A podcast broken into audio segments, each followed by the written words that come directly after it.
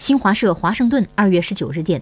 国际货币基金组织总裁格奥尔基耶娃十九号督促二十国集团政策制定者在贸易、气候变化和不平等方面采取行动，减少全球经济面临的不确定性，以让全球经济增长的基础更加稳固。